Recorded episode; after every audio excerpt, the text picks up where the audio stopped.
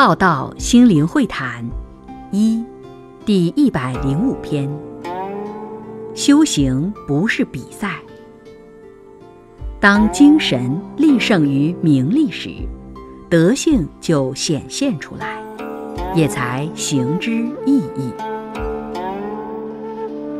修行要离开斗争的思考与情绪，修行要离开能力的较量，修行要离开外在的比较。修行是不断的降服自己及修正自己。修行不是竞赛，不是在比别人修得好。有杠高我慢之心，就会用来比较。